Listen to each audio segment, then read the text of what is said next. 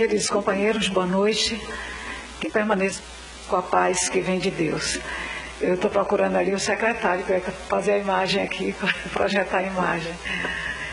Eu vou convidar vocês a olharem uma imagem que muito provavelmente vocês conhecem, mas eu gostaria de partilhar, se tudo der certo e a imagem aparecer, de partilhar essa imagem com vocês. A primeira vez que eu a vi, eu fiquei profundamente chocada. E devo dizer a vocês que eu meio que virei de lado o púlpito, não só por causa da posição minha em relação a vocês, mas para particularmente não visualizar a imagem. É que eu, na verdade, sou muito emotiva e não é permitido assim na, na tribuna espírita a gente perder o controle. Mas quando eu a vi, a leitura que eu fiz foi o que, que fizemos com a nossa humanidade.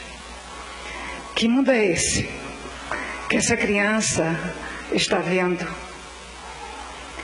Que mundo é esse que ela tem que tapar os olhos da boneca para que a sua boneca não veja? Que ponto chegamos? Nós, habitualmente, ilustramos as nossas palestras quando elas naturalmente falam das questões econômicas, sociais, dos momentos difíceis que ora atravessamos. São tempos de mudanças, são tempos de embate. E nesse processo de mudança que nós estamos vivendo, é trânsito. Por isso mesmo, nessa viagem, nós assistimos ainda quadros cruéis como esse, que não farão parte, por certo, da, do planeta Terra regenerado. Essa foto foi feita, não sei exatamente qual foi o fotógrafo, mas ele a fez na faixa de Gaza, na Palestina, terra que Jesus escolheu para vir ao mundo. E essa imagem rodou o planeta. E, evidentemente, como professora de geopolítica, eu fiquei imaginando em que momento ela foi obtida, já que a foto me foi mostrada sem nenhuma informação.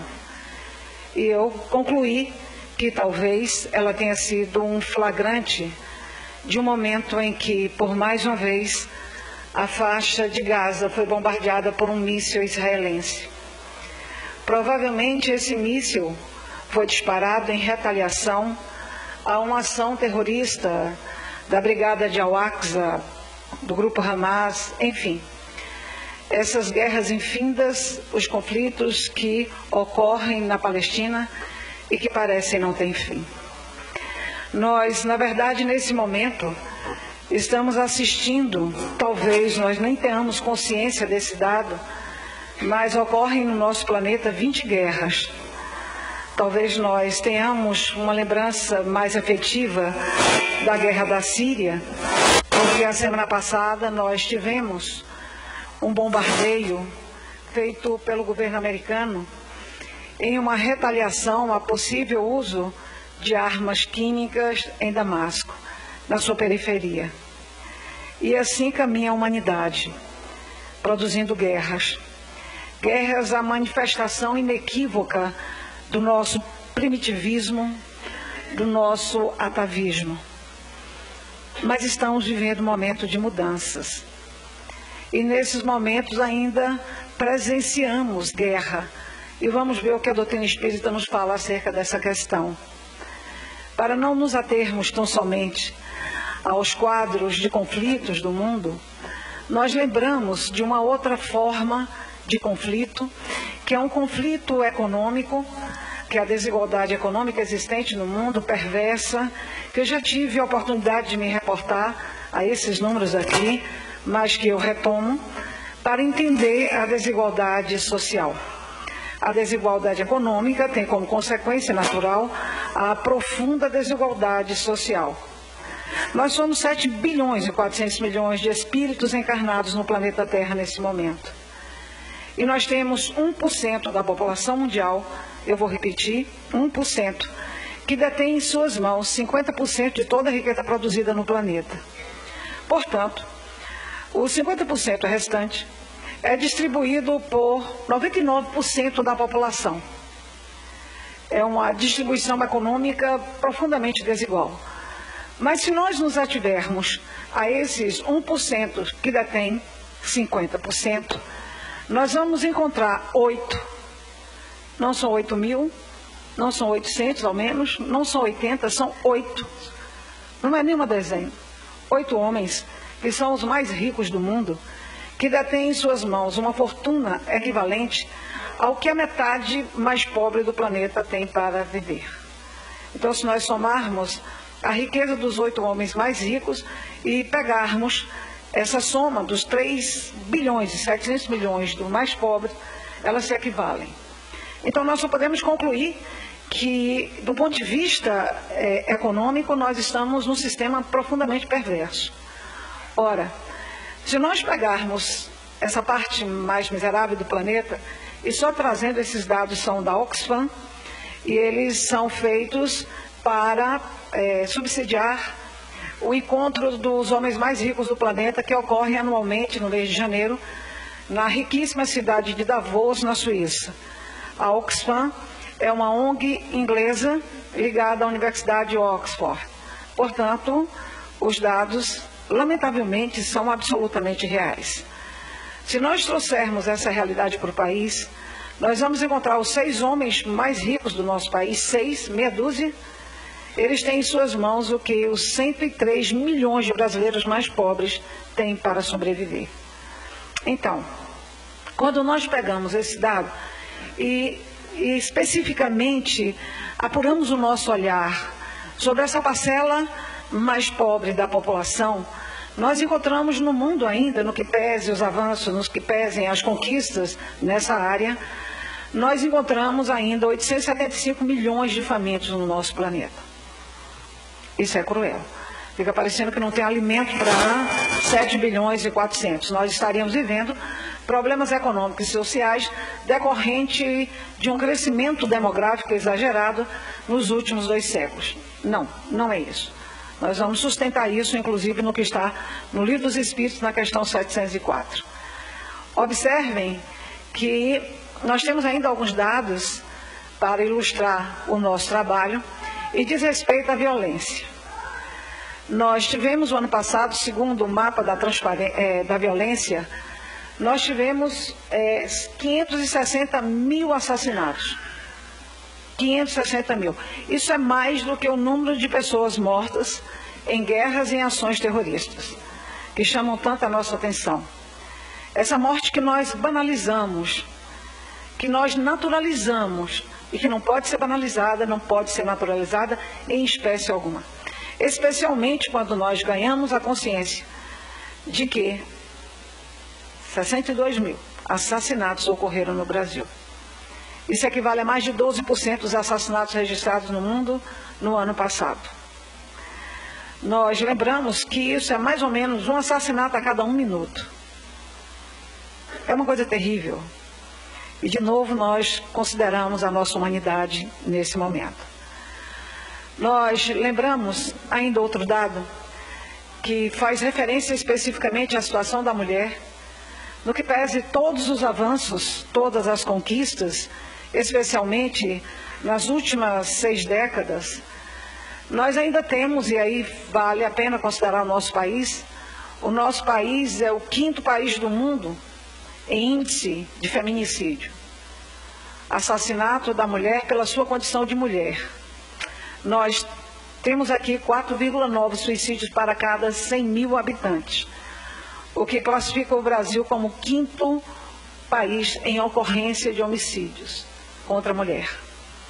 Nós vemos aí campear a misoginia, nós vemos aí um discurso que está sendo resgatado profundamente machista, nós assistimos nesse momento um crescimento, uma recrudescência de um discurso autoritário, de um discurso que lembra muito, por favor, não quero deixar ninguém pessimista, muito pelo contrário, porque a doutrina espírita tem resposta para todas essas questões.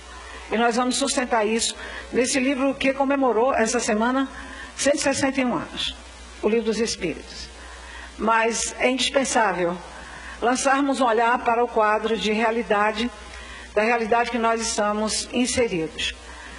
Nós lembramos que a diferença ainda, né, por conta do recrudescimento dos discursos misóginos, que a diferença salarial entre homens e mulheres em nosso país só será extinta no ano 2047. Mas como ainda estamos em um país que não se admite, mas é, e a herança que está aí é inequívoca, nós negamos. Mas o Brasil é um país racista e nós temos uma profunda desigualdade. Desigualdade, inclusive, no número de mortos que nós citamos. Porque 72,5% dos assassinatos é assassinatos de negros e pardos. Então nós não podemos esconder o racismo escancarado, na verdade. Porque esse é o foco dos assassinatos. O que a imprensa divulga como forma de crítica, como a carne barata. E nós seguimos com a nossa naturalização, com a nossa indiferença. Não podemos. Não podemos, em hipótese alguma. Observem que a diferença salarial a diferença entre alfabetizados, a diferença em grau de escolaridade, em grau de salário entre negros e brancos é tão abismal. Mas eu vou dizer para vocês que para nós conseguirmos uma equanimidade salarial entre negros e brancos e pardos, nós só conseguiremos se políticas públicas de inclusão social se efetivarem, se as políticas afirmativas prosseguirem nós só teremos esse equilíbrio no ano de 2087. Eu acredito que esses números já sejam suficientes para falarmos da renovação moral e social.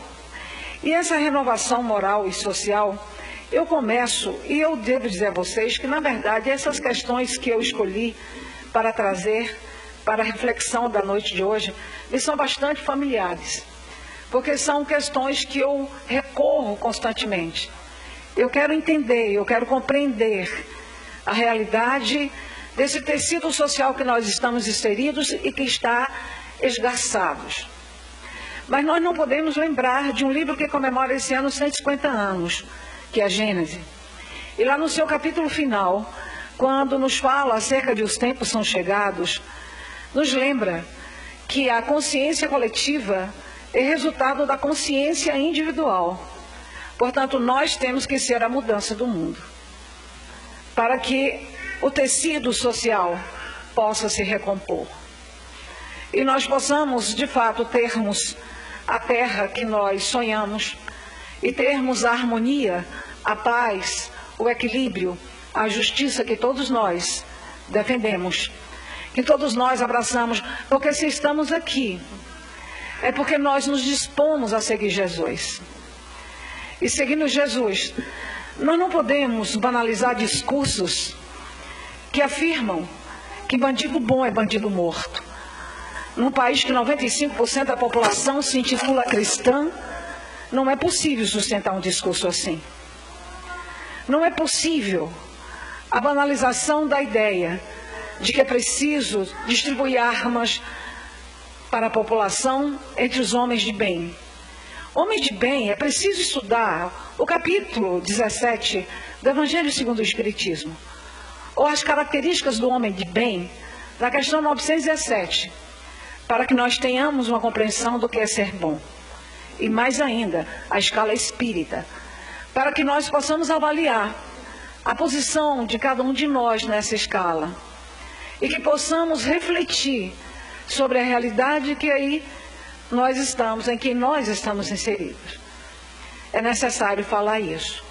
Mas olhando apressadamente esses números, eu não escolhi muito, porque o próximo tema que eu vou falar aqui, eu vou falar um pouco da questão da violência e vou me aprofundar né, acerca dessa questão. Mas eu queria ler a questão 784 do Livro dos Espíritos. É a questão que Kardec indaga se não parece que as coisas estão ficando piores do ponto de vista moral. Né? Isso nos inquieta muito. Provavelmente vocês já se perguntaram inúmeras vezes a vocês mesmos.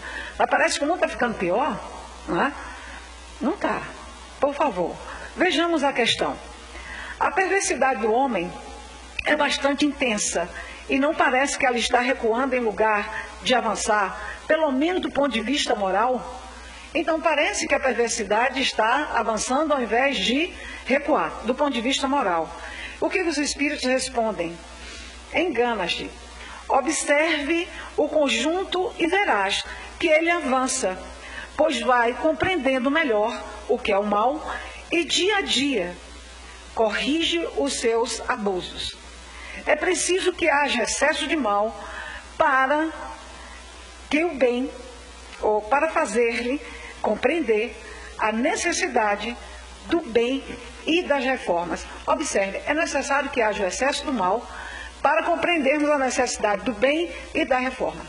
Em obras póstumas, Kardec lembra que é necessário que o mal atinja o seu paroxismo para que nós possamos compreender a necessidade de implantarmos um reino do bem e nos comprometermos com a implantação desse reino. Porque não são os outros, somos nós que vamos ter que ter esse compromisso com essa mudança. Mudar o mundo é mudar a nós mesmos, insistimos, porque é a tônica da renovação moral e social. Então, observem, Kardec lembra também um texto memorável em obras póstumas, e eu cito muito esse, essa frase de Kardec. O mal faz barulho e assenta a praça, e o bem é silencioso. E nós não percebemos que nesse momento, isso até nós já fizemos estudo na área da comunicação, para entendermos por que tanta ênfase. Há pouco sentamos aqui ao lado de uma companheira da, da cidade do Rio de Janeiro e tecíamos elogios àquela cidade, mas observem, como as exposições midiáticas do Rio sempre enaltecem o lado negativo e nunca traz as coisas boas que estão acontecendo ali. Foi uma conversa que eu acabei de ter. Né? Nós estamos sempre enaltecendo os aspectos negativos, mas tem milhões e milhões de pessoas comprometidas com a construção do bem. E, na verdade, quando eu li acerca da violência aqui, esses dados estarrecedores, por mais que isso nos surpreenda, mas esse é o assunto do nosso próximo trabalho, né? a violência caiu drasticamente. E eu li uma obra de 1.260 é, é, páginas, Os Anjos Bons da Nossa Natureza, para poder me convencer disso. Realmente, a violência diminui, diminui a olhos vistos. Mas nós estamos vivendo esse momento de embate né, entre duas forças antagônicas. E é necessário que nós tenhamos o compromisso com a força que quer construir o bem aqui na Terra.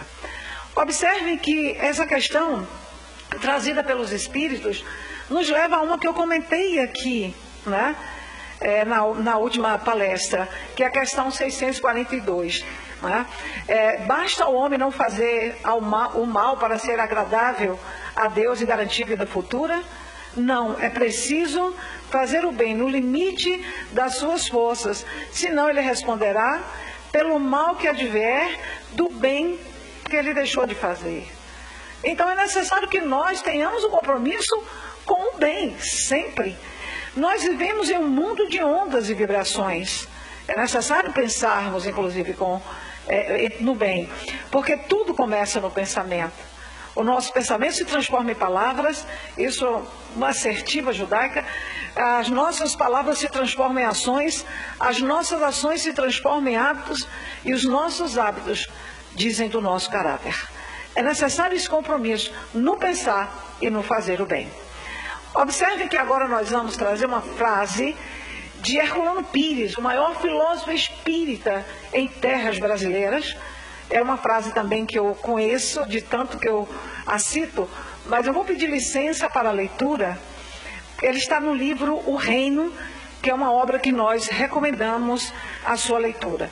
Então, Herculano diz assim: o chamado de uma nova ordem social está clamando no coração do mundo. Eu vou repetir. O chamado de uma nova ordem social está clamando no coração do mundo. E o mundo não pode deixar de atendê-lo, porque é o imperativo do progresso terreno, na lei maior do que as leis transitórias dos homens. É a expressão da própria bondade de Deus. Repara, uma nova ordem social é a expressão da vontade de Deus. Ela está inserida na lei do progresso. Quando na questão 105 do livro dos Espíritos nós aprendemos que fomos criados simples e ignorantes, mas que a nossa destinação é a perfeição, questão 540 do átomo ao arcanjo, que um dia começou por ser átomo, é essa a nossa destinação. É claro que no momento em que nós né, conquistamos o livre-arbítrio e que começamos a fazer as nossas escolhas, cada um fez a escolha que quis, exatamente usando desse livre-arbítrio. E as nossas escolhas nos conduziram até onde nós estamos. Então, lá, quando estávamos mergulhados ainda na barbárie, nós gravitamos na direção do outro, porque nós aprendemos, está lá no livro do Espírito, nas leis morais, que isoladamente nós nos embruteceríamos. Daí a necessidade de gravitarmos na direção do outro. Então, na medida que nós começamos a conviver com o outro, nós estamos desenvolvendo códigos de sociabilidade, de como viver em sociedade, porque fomos criados para a vida social. E gradualmente nós fomos diminuindo o nosso egoísmo, o nosso orgulho, diminuindo não acabamos ainda, mas a proposta é essa. Fomos diminuindo, porque a vida social exigia esse esforço de cada um de nós.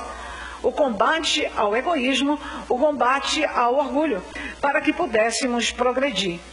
Então, quando nós analisamos o contexto, nós aprendemos que estamos destinados à perfeição. Então, a lei do progresso rege o nosso processo evolutivo. Da lei do progresso emana a lei de sociedade, porque esse progresso se dá na vida social. E esse progresso na vida social nos conduzirá a uma sociedade que vai ser regida pela última lei moral do Livro dos Espíritos, a lei de justiça, amor e caridade. É esse o mundo que nós estamos destinados. E quando nós falamos dessas questões, que interessante, gente, estudar o Espiritismo é nos proporcionar essa descoberta, porque a nossa doutrina surgiu no século XIX, um século emblemático, em que as concepções materialistas ganhavam força. E, de repente, esse socorro do alto, falando da realidade espiritual, nos esclarecendo que somos espíritos imortais, que evoluímos através das vidas sucessivas, que estamos aqui para aprendermos a nos amar como irmãos, que partilhamos a paternidade divina. Ora, portanto, somos todos irmãos e devemos crescer juntos.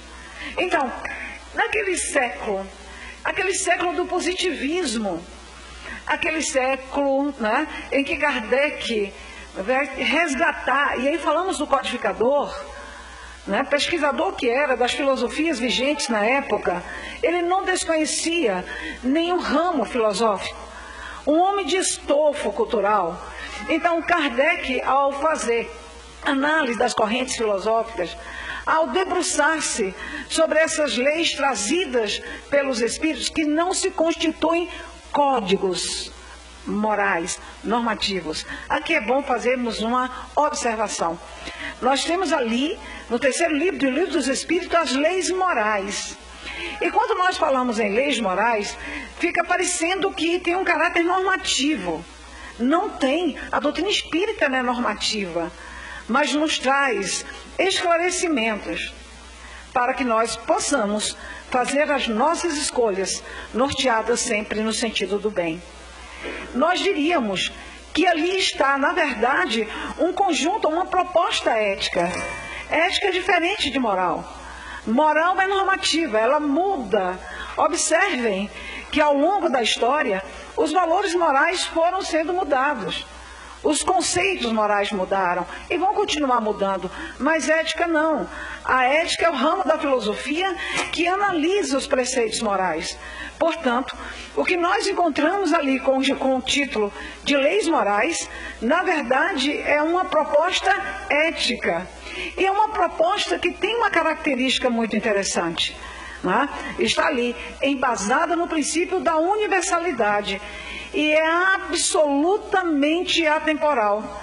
Porque tudo que nós falamos aqui, como problemas a serem avaliados, nós temos aqui a luz da doutrina espírita, o caminho para resolvermos tudo isso.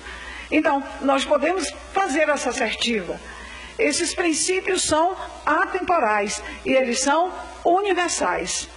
E não constitui código normativo. Não foi essa a preocupação dos espíritos. Mas resgatar as lições de Jesus e mostrar quais as escolhas que nós deveríamos fazer ao longo da nossa existência. Ora, se abraçamos a doutrina, vamos nos esforçar então, porque o conhecimento teórico nós temos, mas é necessário trazer para a prática. Não é no âmbito da casa espírita, mas é nossa vida, no mundo social que nós estamos né, lidando, no universo do meu trabalho, nas minhas relações interpessoais, nos grupos que eu frequento. Né? Então, é trazer isso para o nosso dia a dia e no geral, não no âmbito restrito da casa espírita. Então, vejamos essas questões que nós trouxemos, mais à luz da doutrina espírita. A questão 806 do Livro dos Espíritos, Kardec indaga. A desigualdade das condições sociais é uma lei natural? Então, essa realidade das diferenças sociais que eu reportei no início da, da minha exposição, isso é uma lei natural? Resposta que os espíritos dão: não. Isso é uma lei humana.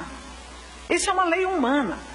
E aí a reflexão que vem do cunho do próprio Kardec e também né, as digressões trazidas pelos espíritos nos dão conta de que as nossas escolhas e as condições morais em que nós transitamos é que nos leva a essas abismais diferenças sociais. Isso é uma criação humana. Né? Então, quando nós estivermos vivendo o Evangelho de Jesus, nós não teremos essas diferenças abismais. As desigualdades sempre existirão. Né? Existem aqueles que têm mais habilidade, que têm a possibilidade de fazer a sua riqueza, de produzir ou construir a sua riqueza, e isso é importante que haja na geração de trabalho para que possa ser gerado trabalho e fazer a economia movimentar-se. O que não é concebível é que nós tenhamos essa disparidade que conduz nossos irmãos a viverem no estado de negação da sua dignidade humana. Isso não condiz com o que o Jesus nos ensinou. Isso não condiz com o que a doutrina espírita nos ensina. Essas condições que levam à fome. Questão 930 do Livro dos Espíritos, não preciso nem ler. A pergunta é imensa, mas a resposta é desse tamanho. Eu nem vou falar da pergunta, de tão grande que ela é. Mas a resposta dos Espíritos é: numa sociedade verdadeiramente cristã, não é admissível que alguém passe fome. Se nós vivêssemos efetivamente o cristianismo, nós não teríamos essas desigualdades. O desemprego, o desamparo, a miséria é produto da nossa indiferença moral. E não sou eu que estou dizendo isso, eu gostaria de salientar isso. Isso nós encontramos no Evangelho. Né? Todo tempo tem uma marca. A marca do nosso tempo é o progresso intelectual. Mas a nossa vergonha é a indiferença moral. A indiferença que leva a esses resultados. Questão 704. Estou sustentando tudo no livro dos Espíritos, hein? Questão, é homenagem ao aniversário dele. Questão 704 do livro dos Espíritos. Dando Deus ao homem a possibilidade de viver, deu a ele as condições de vida. Então, se Deus nos deu a vida, criou as condições necessárias para que nós vivêssemos, Aí a resposta é bem interessante, porque eu me reportei há pouco que nós somos 7 milhões e 400 milhões de pessoas. E aí nós ouvimos um discurso malthusiano de que a terra não comporta. Por isso que nós temos miséria, porque não existem recursos naturais suficientes para atender a necessidade de todo mundo. Será? A tecnologia deu resposta para tudo. Nós vivemos um avanço tecnológico tão extraordinário que nós temos excedentes. Só para termos uma ideia, se o planeta deixasse de produzir alimentos hoje, se deixasse de produzir, não produzisse um grão de arroz, nós teríamos em estoque regulador do mercado seis meses para a sobrevivência da humanidade, a humanidade inteira. Então nós temos estoque regulador para estabelecer o mecanismo de preço no mercado. É? Então, a terra é generosa e farta e tem o suficiente para todos. Está lá no livro dos Espíritos. Deus, é óbvio, que deu as condições naturais, ideais, para que nós pudéssemos nos desenvolver. Mas aí eu vou numa frase de Gandhi. A terra é farta e generosa e tem o suficiente para todos, mas nunca terá o suficiente para a ambição de alguns. Então, o que nós temos que combater é o egoísmo. É? Então, enquanto nós tivermos o excesso de uns, é? aí nós teremos a escassez do outro. Aí, de novo, a questão 704, 705, 706 do Livro dos Espíritos. Que o nosso supérfluo é a escassez do outro. Então, quanto nós tivermos uma parcela significativa acumulando supérfluo, nós vamos ter escassez. O problema não é, portanto, de produção. O problema é de distribuição. E a distribuição é a manifestação inequívoca do nosso egoísmo. Daí que a solução nós já temos, o combate ao nosso egoísmo.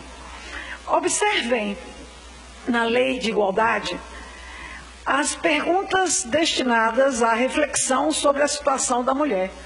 Há pouco falei para vocês acerca do índice de feminicídio em nosso país e no mundo, porque existem lugares em que esses números são mais alarmantes. Né? Então, observem as desigualdades, realizando a mesma função, com a mesma jornada de trabalho, a desigualdade salarial que ainda reina. Então, o que, que nós encontramos na questão 817? Aí eu só cito pela impossibilidade de discorrer, porque seria uma palestra à parte, as questões de 817 até 822, em que Kardec indaga aos espíritos se os homens e as mulheres são iguais perante Deus. Ora, claro que sim, pois se todos nós somos dotados né, do desenvolvimento da perfeição, todos nós somos dotados de inteligência, todos nós somos iguais perante Deus. Sendo iguais perante Deus, devem ser iguais perante os homens? Mas é óbvio que sim. Pois se não, Jesus não ensinou isso a gente, está lá na resposta do livro dos Espíritos. Fazer a outro aquilo que nós gostaríamos que nos fosse feito. Então, quando nós aplicarmos isso, esses problemas serão diluídos.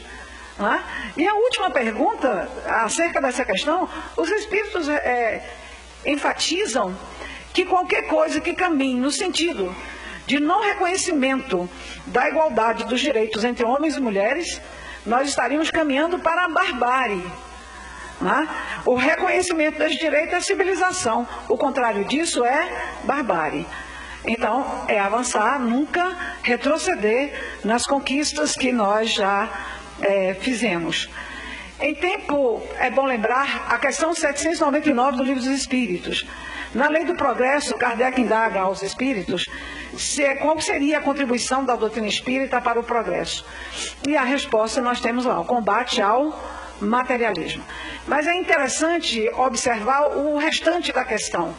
O combate ao materialismo vai nos trazer a consciência de que somos espíritos imortais que estamos em processo de evolução. Então, tudo que nós temos como intolerância, preconceito, preconceito de raça, de casta, de cor, tudo isso se dilui na medida que eu tenho consciência de que sou espírito. E aqui eu vou pedir licença para contar uma, uma história que eu contei aqui no encontro de trabalhadores, os que me ouviram me desculpem, mas um mês, ah, há uns quatro ou cinco meses, foi no ano passado ainda, né? Deve ter um pouquinho, no mês de novembro do ano passado, o meu sobrinho, assim, do coração, o que eu mais amo, né? Que eu tenho vários, mas a gente sempre tem uma afinidade espiritual maior por um, né? Ele está fazendo doutorado na Suíça e ele veio ao Brasil, já tinha uns dois ou três anos que eu não encontrava com ele. E eu saí aqui de conquista, num buzu confortável da Novo Horizonte, de noite. Né? Cheguei lá para dar um abraço nele e voltar no mesmo dia, no final da tarde. Eu só fui dar um abraço porque eu não tinha possibilidade de ficar por lá. Tal é a minha afinidade com ele. E aí, quando eu cheguei lá, encontrei os amigos, ele veio com vários amigos né, para ficar uns dias lá em Porto Seguro. E quando nós chegamos lá, já tinha dez dias que eles estavam lá. E ele veio, eu até brinquei que era uma espécie de mini ONU, né? porque ele veio com a namorada romena, né? com um professor dele islandês, foi o segundo islandês que eu tive a oportunidade de conhecer, que a Islândia é um país que tem população de conquista. Um islandês, o melhor amigo dele, que é alemão, né? a namorada do professor dele, que é portuguesa, mas morava no cantão alemão da Suíça desde um ano, é, e um outro amigo dele francês. Então era assim uma coisa que ninguém. A Torre de Babel, né? Eles elegeram o inglês para conversar entre eles, mas eles estudaram também alguma coisa em português para poder fazer contato com a gente. Muitos gentis, né? Estudaram um pouco de português. E eu ali naquela coisa ufanista que brasileiro tem, a gente não perde essa veia ufanista, o país da gente é mais bonito, é mais rico, a natureza mais exuberante, as praias mais deslumbrantes, e vocês, olha, morram de inveja, né? Vocês que moram lá no frio europeu. E aí eu perguntei a Cristina, a namorada dele, né, que falava melhor o português, e eu disse assim para ela, ô, ô Cristina, e aí, o que, que vocês é, mais chamou a atenção de vocês aqui no Brasil? E eu confesso para vocês que eu achei que ele ia falar assim, a floresta atlântica, eles tinham visitado, né? As reservas da floresta atlântica lá na região, as praias, imagine que as praias mais bonitas do mundo são as nossas. Decepção ela disse que a coisa que mais ela ficou meio constrangida, um olhou para o outro, olhou para um e responderam. E a resposta dela foi que a coisa que mais chamou a atenção deles aqui no Brasil foi a forma como os brasileiros se tratam. Eu falei, como assim? Aí ela disse assim, desde que nós chegamos no aeroporto lá de São Paulo, até aqui, nós estamos fazendo esse tipo de observação. Vocês se tratam como for, se fossem cidadãos de primeira e de segunda classe. Como se a humanidade fosse dividida assim. É a forma como vocês tratam os garçons, os empregados domésticos. Que coisa estranha que vocês têm, empregado doméstico. Né? A forma como vocês tratam pessoas que têm tarefas menos proeminentes, menos importantes. Né? A gente achou isso muito estranho, porque não estamos acostumados com isso. Eu vou falar o quê? Se isso é verdade. Mas o, a leitura da questão 799 do Livro dos Espíritos nos esclarece com todas as letras né? a, a percepção de que somos espíritos imortais, a certeza em processo de evolução, tem que desconstruir tudo isso.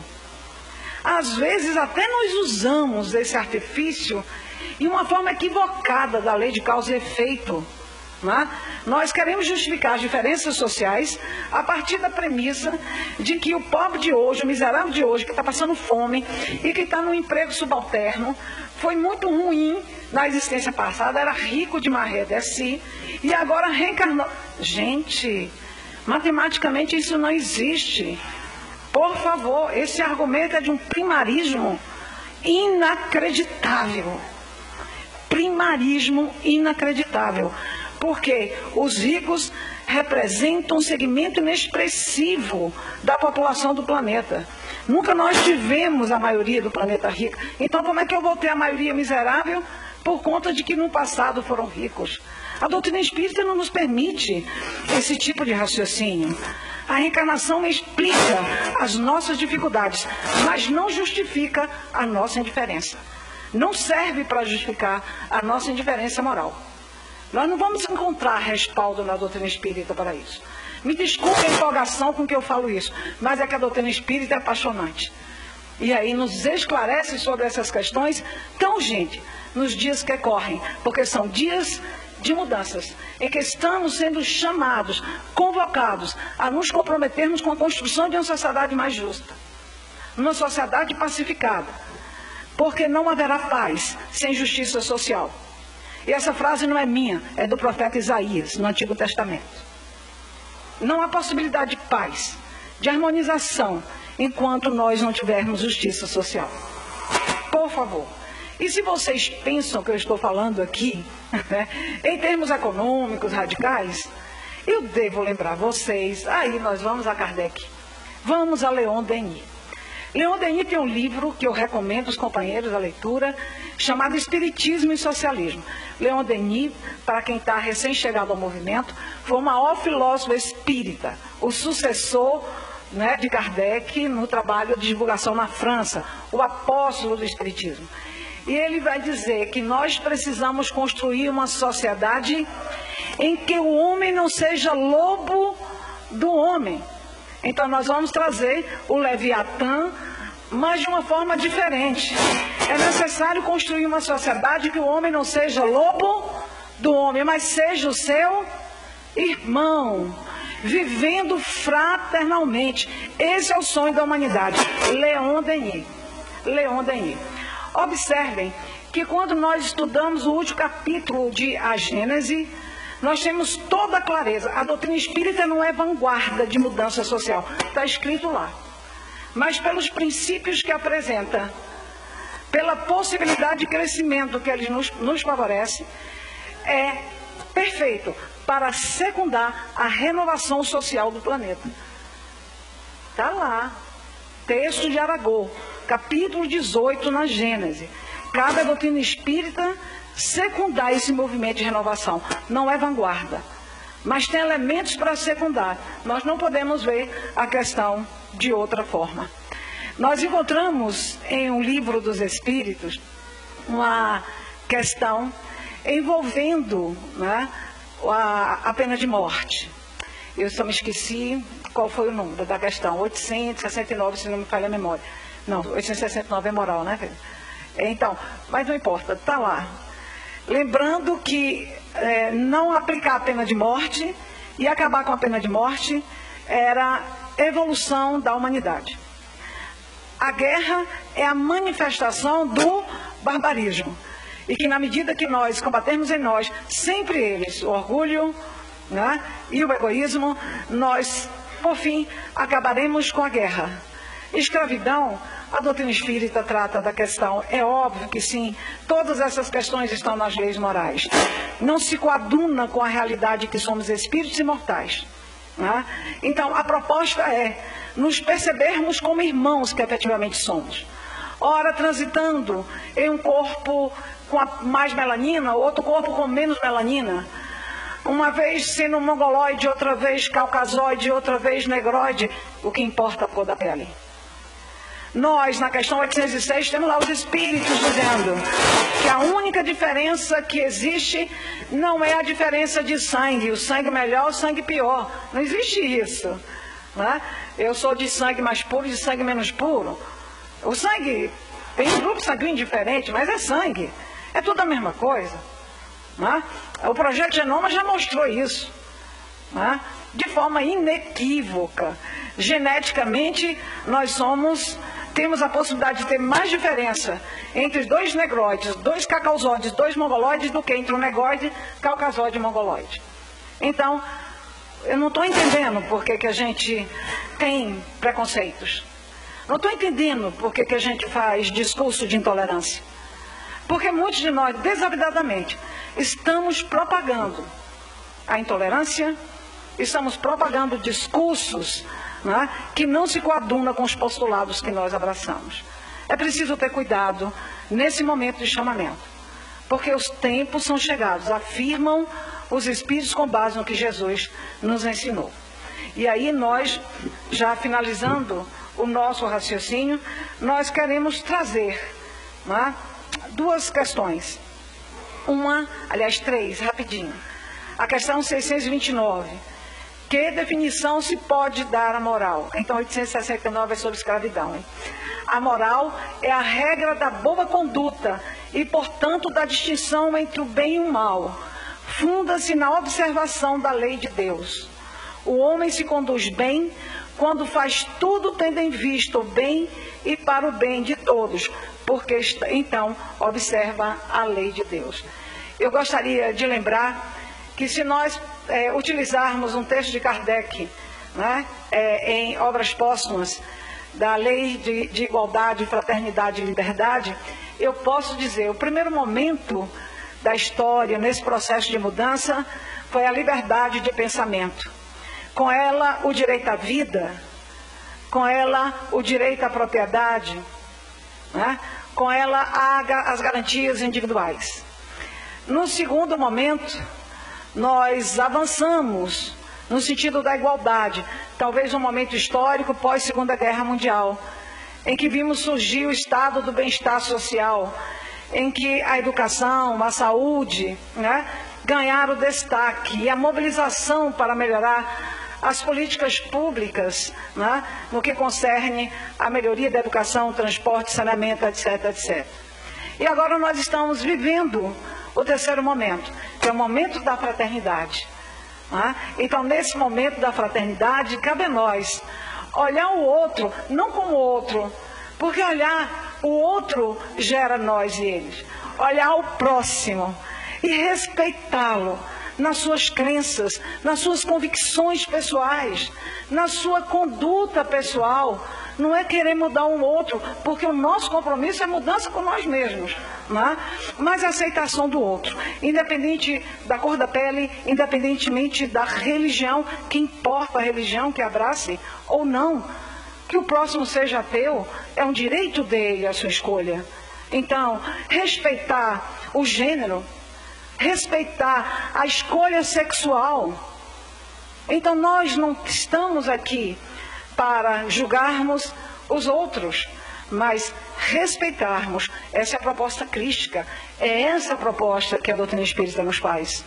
De observarmos o nosso próximo e acolhermos com suas diferenças, porque nós queremos também ser acolhidos dentro da ideia de que todos somos iguais. Conceito de justiça trazido pela doutrina espírita. Questão 875, a última lei moral. Como se pode definir a justiça? A justiça consiste no respeito aos direitos de cada um.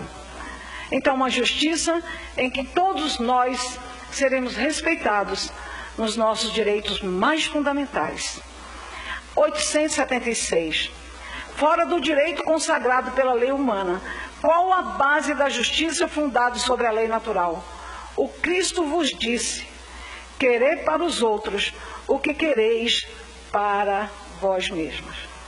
Então, desejar o outro, aquilo que eu desejo para mim, é o senso de justiça, o senso comum. Então, se nós queremos uma sociedade justa, nós temos que investir na nossa mudança porque a nossa mudança se refletirá na recomposição do tecido social. Que nós às vezes a gente acha que não pode fazer muita coisa, pode sim. Então, se o outro grita, não vamos gritar junto. Vamos nos recolher. Se o outro tem um ponto de vista diferente do meu, do nosso, vamos respeitar.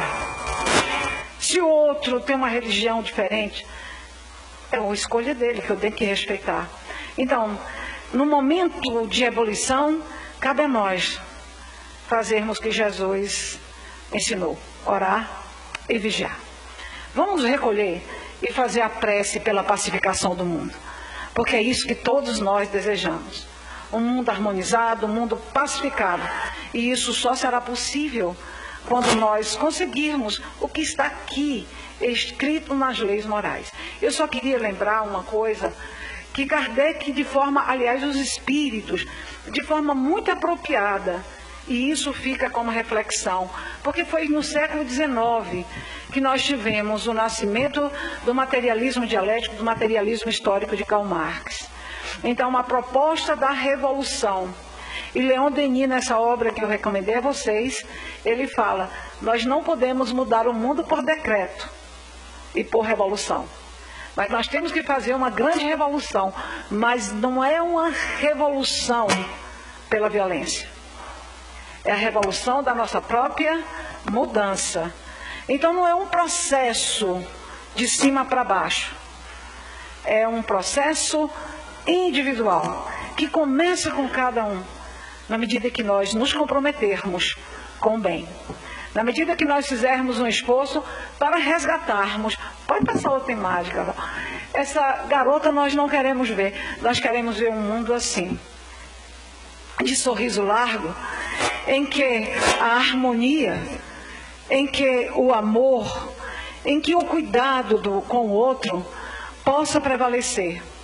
em que nós possamos verdadeiramente nos olharmos como irmãos que somos, nos percebermos irmãos e trabalharmos dentro da proposta crística de nos amarmos. Não é um amor comum, é o amor que está registrado em João. Que nós nos amemos como Jesus nos amou. Muita paz.